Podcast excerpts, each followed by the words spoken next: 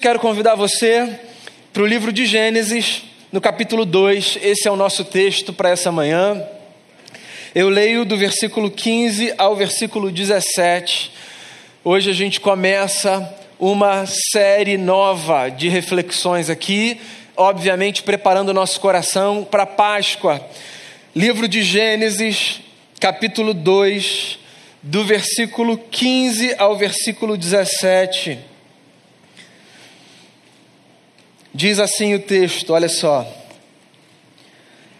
O Senhor Deus colocou o homem no jardim do Éden para cuidar dele e cultivá-lo. E o Senhor Deus ordenou ao homem: coma livremente de qualquer árvore do jardim, mas não coma da árvore do conhecimento do bem e do mal, porque no dia em que dela comer, certamente você morrerá. No dia em que dela comer, certamente você morrerá. Essa série que a gente começa hoje, vai até o domingo de Páscoa, eu resolvi chamar de O Poder da Ressurreição.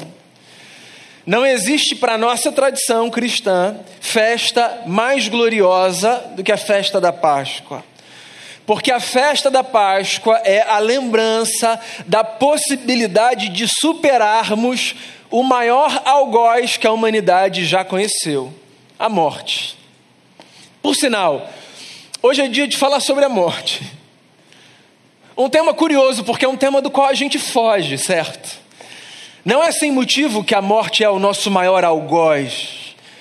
A morte é para todos nós a lembrança de que na vida nós podemos superar muitas coisas, mas existe uma, no entanto, que é insuperável: a morte. A gente, inclusive, foge desse tema. É curioso, todo mundo tem essa certeza, é o que se diz por aí, né? Na vida a gente só tem uma certeza, de que todo mundo um dia vai morrer. Mas qual é a verdade? A verdade é que a gente vive todos os nossos dias afastando da nossa consciência essa certeza.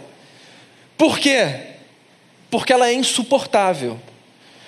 A gente não consegue conviver com essa lembrança constantemente. Eu não posso me lembrar todos os dias de que um dia eu vou morrer, porque senão eu não vivo. Nem posso me lembrar todos os dias que um dia as pessoas que eu amo vão morrer, porque senão eu não vivo. A morte é essa realidade que coloca diante de nós o fato de que nós não somos onipotentes, como muitas vezes achamos, de que nós não temos controle sobre a nossa existência, como muitas vezes achamos a morte é essa realidade que coloca diante dos nossos olhos o fato de que nós somos muito mais frágeis do que nós supomos ser. Então, um dia está tudo acontecendo, dentro de uma rotina. E no outro dia, numa fração de segundos, uma notícia nos chega: a interrupção da existência de alguém, a morte. Por isso que o apóstolo Paulo, numa das suas cartas, diz assim: o nosso maior inimigo foi destruído pelo poder da ressurreição. O maior inimigo que a gente tem. Na vida a gente luta contra muitas coisas. Há muitas coisas que funcionam como uma espécie de representação dos nossos adversários. Depende da fase da vida que a gente está atravessando. Pode ser uma pessoa que é a representação do nosso inimigo. Pode ser um cenário, pode ser uma realidade, pode ser uma ideia, pode ser um medo. O fato é que todos nós experimentamos lutas e identificamos inimigos na caminhada, mas nenhum deles é tão assustador, e eu ousaria dizer poderoso e amedrontador, como esse inimigo maior, a morte. Antes de você pensar, caso você esteja aqui pela primeira vez, que eu sou um sujeito meio fúnebre que gosta desses assuntos, é porque se a gente vai falar sobre ressurreição, a gente tem que falar sobre morte, certo? Por uma questão de lógica.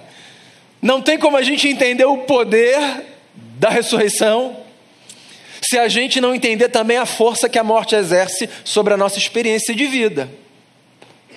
Força tal, diga-se de passagem, que a gente utiliza essa expressão morte como metáfora para muitas outras coisas, e não apenas como essa notícia trágica, sabe, de que a vida de alguém foi interrompida.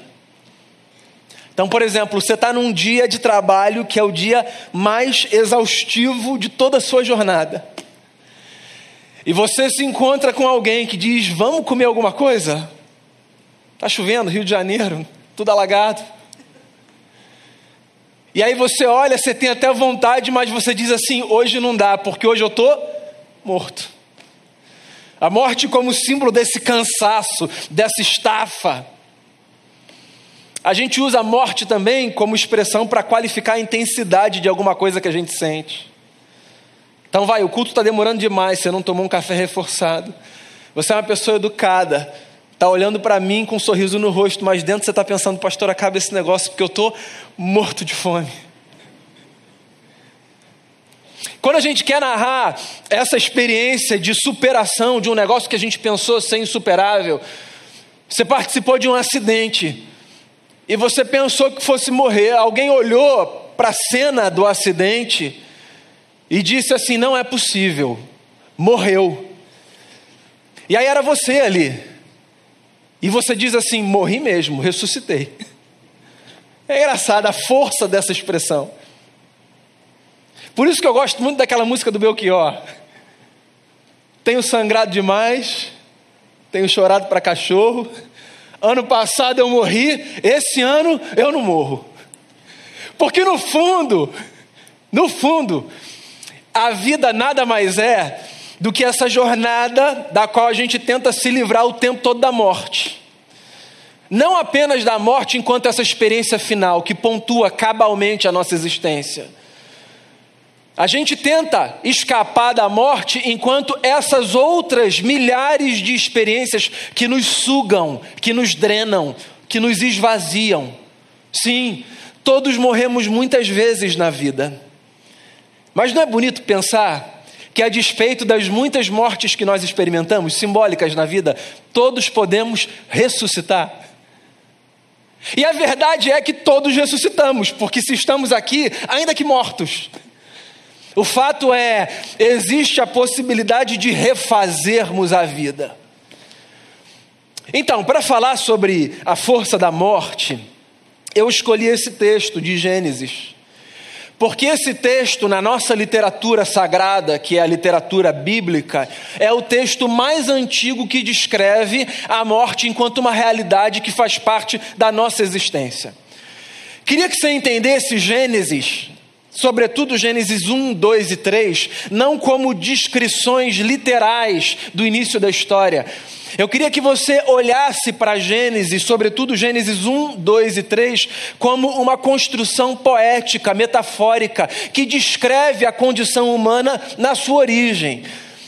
A sensação que eu tenho é que o livro de Gênesis, sobretudo nesses primeiros capítulos, ganha muito mais beleza quando a gente tenta perceber a força literária das palavras que estão aqui. Porque eu tenho a sensação de que às vezes a gente vai para esses primeiros capítulos que falam da criação e a gente fica tendo discussões que são muito pouco práticas, falam muito pouco sobre a vida, sobre a nossa vida real. E se a gente tenta enxergar esse texto a partir da sua força melódica, da poesia, porque isso aqui é uma poesia, está estruturado enquanto tal, se a gente vai para o texto com essa tentativa de ler a força poética do texto, parece que a gente encontra muito mais subsídio para a nossa própria vida, para entender as nossas dinâmicas e os nossos dilemas. Então, o que está acontecendo aqui nesse texto que eu li é o seguinte. Deus, quando cria a humanidade, é o que o autor do texto diz, coloca a humanidade representada num casal num jardim.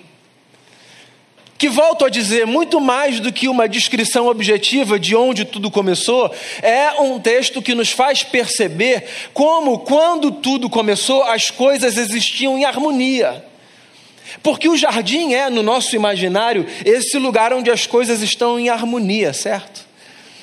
Jardins são a representação desse lugar onde as coisas crescem, florescem, onde há diálogo entre aquilo que está ali, as flores conversam entre si, os animais. O jardim é a representação da beleza, da harmonia e da ordem. Então, a gente é criado, diz o texto sagrado, e a gente é colocado nesse lugar de harmonia, porque porque o texto do Gênesis, lá no capítulo 1, começa falando exatamente isso que a história da humanidade nada mais é do que a história de uma não existência caótica para uma existência harmônica. Acho muito bacana isso. E é muito prático, inclusive. Porque isso me faz lembrar quando eu experimento de alguma forma uma espécie de caos interno ou externo, que se eu estou experimentando um caos interno ou externo, possivelmente eu não estou vivendo a condição que Deus propôs para mim. O caos nunca é o lugar da nossa existência. Ou melhor, o caos às vezes é o lugar da nossa existência, mas nunca deve ser o lugar da nossa existência. Eu acho que isso deve servir como uma lembrança, sabe por quê? Porque às vezes a disfunção se estabelece como norma. Às vezes a gente está tão acostumado com alguns ambientes caóticos que a gente toma esses ambientes como ambientes ok para a gente viver, e eles não são. Então, sempre que você se perceber do lado de dentro ou do lado de fora num caos, lembre-se: esse lugar, ainda que às vezes um lugar contra o qual a gente não encontre forças para lutar, não é o lugar da nossa existência. Quando você olhar para dentro ou para fora e se perceber nesse cenário caótico, tente responder para si mesmo a seguinte pergunta: O que eu posso fazer para que, no que depender de mim, esse lugar seja menos caótico? Porque o caos não é o propósito de Deus para a gente. Lembra disso, o propósito de Deus para a gente é o jardim, tudo aquilo que ele representa. O propósito de Deus para cada família, o propósito de Deus para cada ambiente de trabalho, o propósito de Deus para uma comunidade de fé, ou para qualquer outro núcleo social, é que cada núcleo seja a representação de um jardim. Então é isso que o texto está dizendo. Deus nos cria e Deus nos coloca num jardim. E porque Deus não nos fez robôs, fantoches, marionetes, Deus nos dá nesse jardim, é o que o texto diz, autonomia, liberdade. Eu tenho batido muito nessa tecla, né? A experiência de fé precisa ser para a gente uma experiência de autonomia, de liberdade. Então, por exemplo, quando nós nos organizamos em comunidade de fé, quando nós participamos de uma instituição que é organizada hierarquicamente, que tem conselho, no caso da igreja presbiteriana, que tem um pastor que preside o conselho, que tem eleição. Quando você olha para qualquer organização e você vê estruturas montadas, isso não é para validar e chancelar a ideia de que nesse mundo todos devemos obedecer a alguém que vai decidir as coisas pela gente, que vai dizer para onde a gente vai. Eu estou batendo nessa tecla porque é muito comum nas experiências de fé e nas comunidades religiosas as coisas se organizarem desse jeito, sabe? Eu sou o pastor aqui, você precisa fazer o que eu estou dizendo. Não tome nenhum passo na sua vida sem me consultar. Esse negócio é uma loucura. A experiência de fé no Evangelho de Jesus é uma experiência que leva a gente para o exercício de uma autonomia madura. E como a gente exercita uma autonomia madura? Reconhecendo o valor da voz do outro, sem que esse outro precise ser aquele que decide por mim no meu lugar o que eu vou fazer. Então, as nossas experiências aqui são experiências de troca, de conselho, de sabedoria buscada. A gente busca ouvir pessoas em quem a gente reconhece alguma autoridade sobre um tema ou sobre outro. Quando a gente está em dúvida sobre algo que a gente deseja fazer, a gente consulta alguém para quem a gente olha, a gente diz: Acho que essa pessoa pode me ajudar. Mas é isso. Não é a validação de um sistema onde nós somos robôs, marionetes, fantoches. O exercício maduro da fé é o exercício de uma vida onde as escolhas são feitas a partir do bom uso da consciência da nossa liberdade. É por isso que você pode torcer para o time de futebol que você quiser torcer, e eu não quero falar sobre esse assunto hoje, porque ontem. É por isso que você pode ter a opinião política que você quiser ter. É por isso que você pode gostar de praia ou de serra sem que você tenha que concordar com a outra pessoa que gosta mais do oposto do que você gosta. É por isso que você pode ser uma pessoa de um jeito ou de outro, porque aqui ninguém precisa ser soldadinho de chumbo de ninguém. Deus colocou a humanidade num jardim e disse assim: ó, vivam nesse jardim. Esse lugar é para vocês. Explorem, essa casa é de vocês. Vivam na liberdade. Agora, viver na liberdade coloca diante de nós uma responsabilidade que às vezes é assustadora. A responsabilidade de lidarmos com as consequências das nossas escolhas. Por isso que crescer às vezes é muito difícil. Você sabe, eu não sei se essa foi a sua experiência num processo de crescimento. Tem gente que tem muita dificuldade de passar da infância para a adolescência.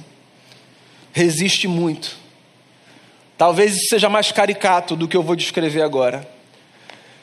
Tem gente que tem muita dificuldade de passar da adolescência para a vida adulta. Por quê? Porque o mundo adulto é um mundo muito amedrontador. Não apenas pelos perigos que a gente encontra na rua, sabe? Cidade violenta e tal, também por isso.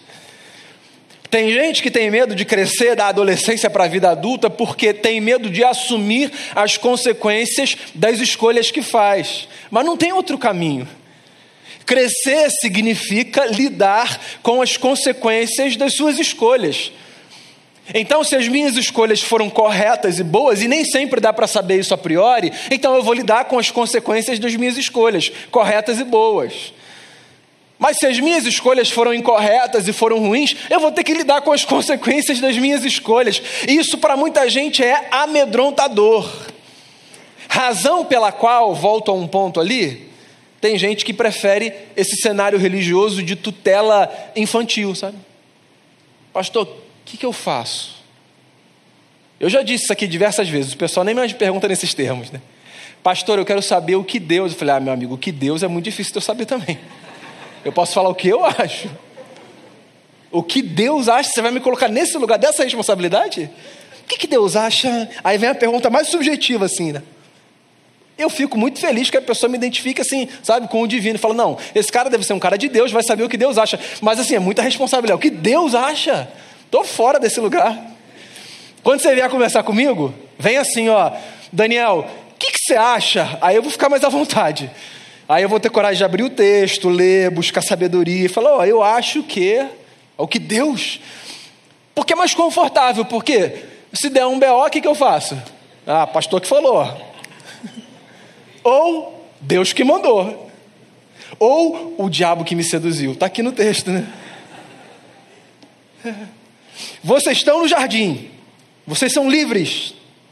Agora saibam de uma coisa: não comam do fruto de uma árvore específica. O fruto da árvore do conhecimento do bem e do mal. Vocês podem tocar em tudo aqui, vocês não podem comer do fruto dessa árvore. Você já se perguntou que árvore é essa? Se pergunta não, que isso é discussão assim de torre de marfim, tem a menor conexão com a vida real.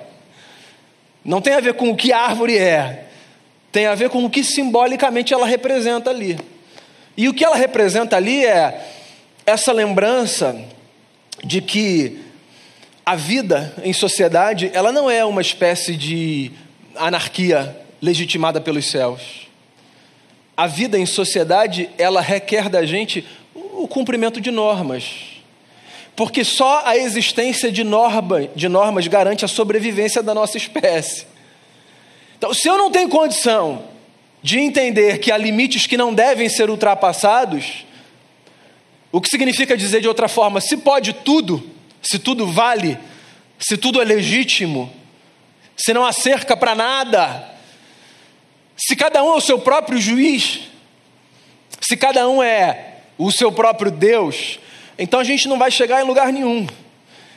A ideia da árvore ali no jardim é a lembrança de que no exercício da nossa maturidade, nós necessariamente esbarramos em cercas que pelo menos nós não deveríamos ultrapassar. A gente sabe disso na vida. Pensa na vida prática, não pensa nesse cenário religioso. Não tenta ler isso de forma filosófica, pensa na vida prática. Tem coisa que você deseja e você fala: não, aqui não, não vai ser legal. Esse passo não, não dá. As consequências dessa escolha não vão ser bacanas. Se eu for por aqui, eu vou ter que lidar com aquilo. Eu vou ter que abrir mão disso. Ou seja, não dá para a gente escapar de uma vida que nos coloque diante de limites que, pelo menos do ponto de vista moral e ético, são intransponíveis. A gente pode até pular, mas a gente vai lidar com as consequências. E aí o texto simboliza esse lidar com as consequências da transgressão como morte. Por isso que o texto diz assim: não coma do fruto dessa árvore específica. Por quê? Porque no dia que você comer do fruto dessa árvore, o que vai acontecer é você vai morrer. E eu não sei se você já leu o capítulo seguinte, mas assim, na Bíblia não tem esse lance de spoiler. Então eu vou falar para você, se você não leu, pelo amor de Deus, esse negócio está pronto já tem muito tempo. Você lembra que ninguém morreu no capítulo seguinte? O camarada está aqui vivo. E a mulher está viva. Então não é dessa morte sobre a qual eu falava no início que o texto fala. Não de forma imediata. Não é que aqui, usando o nosso imaginário infantil, o Adão e a Eva foram lá, pegaram a maçã, morderam e caíram. Não aconteceu isso. O negócio é muito mais profundo. Porque o que a gente descobre na vida é que existem outras mortes, cujas dores são muito mais viscerais às vezes do que a dor daquela morte que a gente contempla e da qual a gente se distancia. A morte aqui anunciada, prenunciada pelo poeta é a morte enquanto experiência existencial de transgressão. O que o texto está dizendo é que, nesse mundo de harmonia criado por Deus, quando nós transgredimos as normas, e eu sei que isso é muito subjetivo, porque você pode se perguntar quais normas são essas, mas essa é uma discussão para outro dia. Nesse mundo criado por Deus, no qual nós fomos convidados para viver, sabe, de acordo com a sua sabedoria e consciente da sua graça, quando nós transgredimos, nós morremos. Então, o que o texto está dizendo aqui é que a tragédia da nossa experiência humana não é que um dia todos morreremos e voltaremos para o pó, trágico que seja isso. A tragédia da nossa experiência humana é que, em vida, com os órgãos vitais em pleno funcionamento, nós podemos caminhar numa existência de morte. Essa é a grande tragédia. Porque a vida é uma das coisas mais maravilhosas que há, certo? A vida a gente luta, a gente sofre.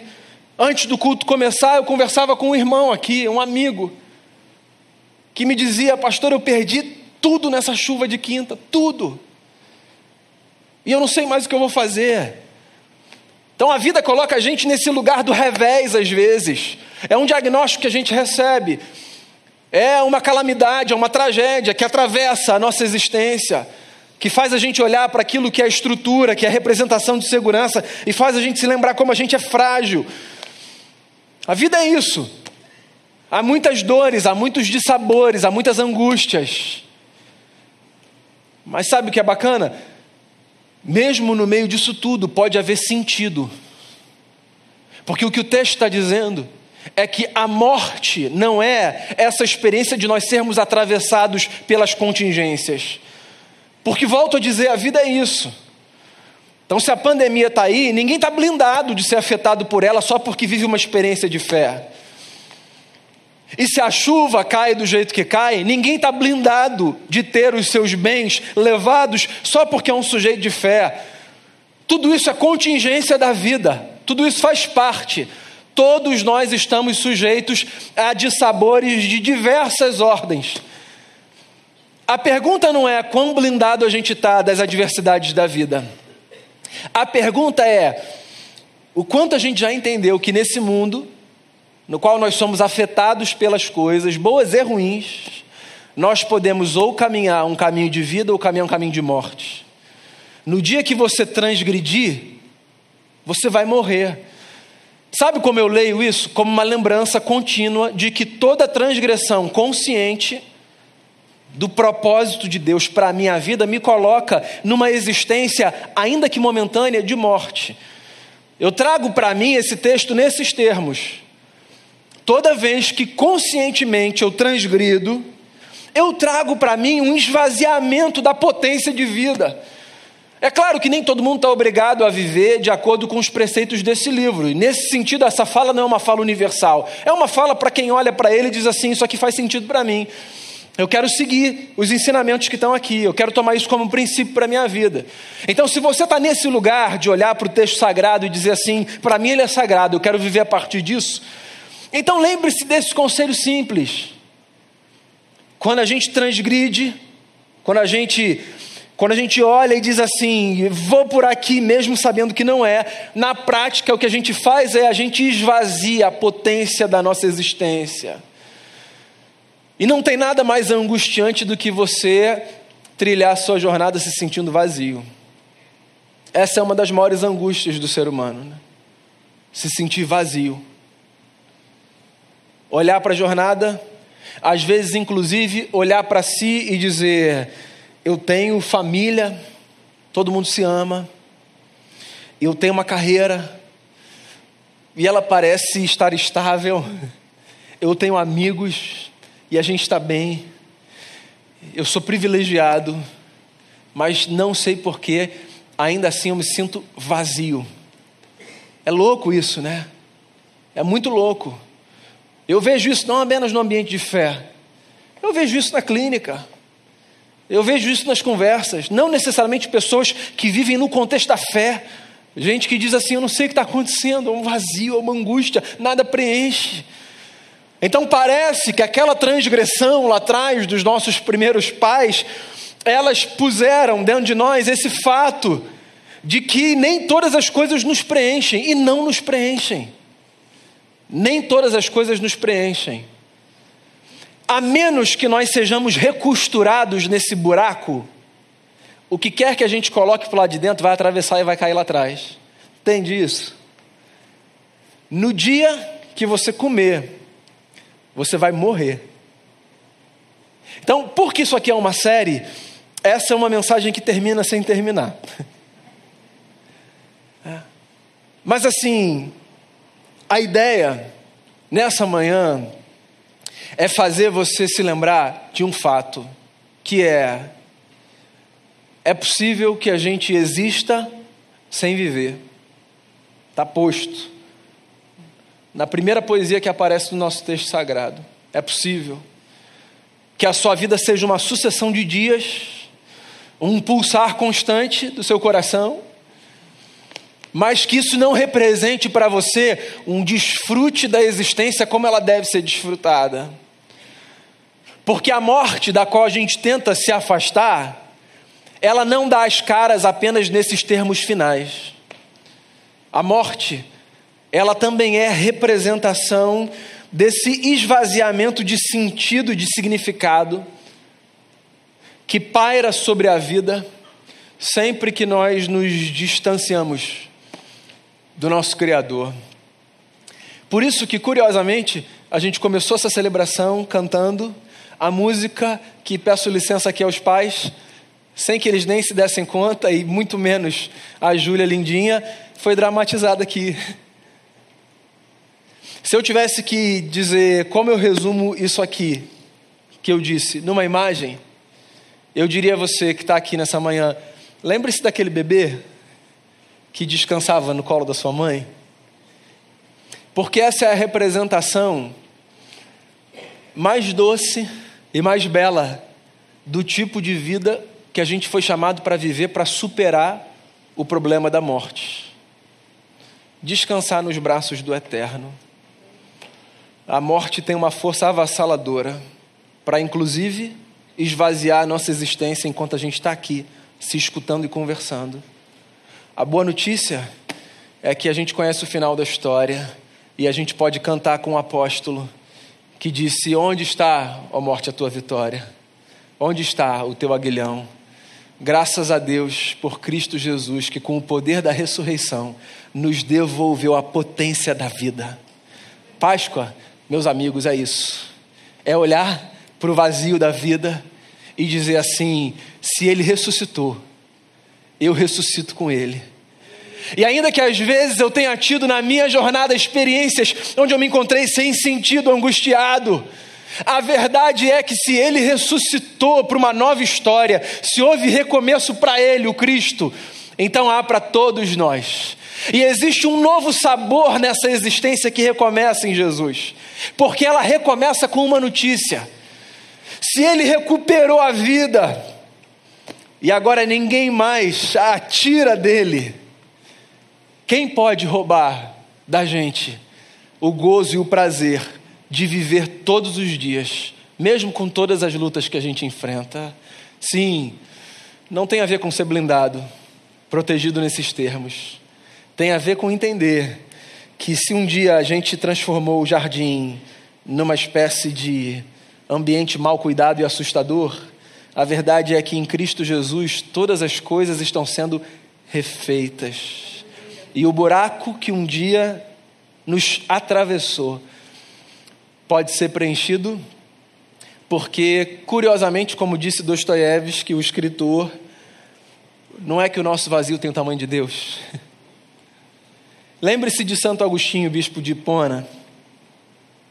A verdade é: fizeste-nos para ti, ó Deus, e o nosso coração não encontrará descanso enquanto não repousar em ti. Nos braços dele é o seu descanso. A morte é potente, mas muito maior é o poder da ressurreição. Que Jesus nos traga vida nessa manhã, alegria de viver, desejo de lutar, força para prosseguir e que cada dia nosso seja vivido com essa garra que é fruto de quem entendeu. Se Deus nos chamou para a existência, a gente vai viver a história mais bonita que a gente puder. Deixa eu fazer uma oração com você. Prepare o seu coração para a mesa, hoje é dia de ceia. A ceia do Senhor é o convite para que a gente reencontre vida na comunidade. Eu queria encorajar você a colocar o seu coração diante de Jesus, fazer a sua oração aí no seu lugar. Agradecer pelo que você tiver de agradecer, suplicar pelo que você tiver de suplicar. Queria que você tivesse esse tempo, seu e do Senhor. Jesus, boa é a vida quando ela se encontra nesse caminho de reconstrução que o Senhor propõe para a humanidade. Boa é a vida quando ela encontra a sua potência, não no exercício louco da liberdade, mas nessa vivência de uma consciência madura que se rende a Ti e que diz: eu quero acertar, eu quero fazer o melhor. Boa é a vida quando nos papéis que a gente representa, a gente se lembra que existe um jeito esquisito e existe um jeito bonito. Então ajuda a gente a viver de um jeito bonito. Quando for difícil, faz a gente se lembrar existe um colo onde a gente pode encontrar refúgio. Os teus braços, os teus braços são esse lugar de refúgio, de renovo.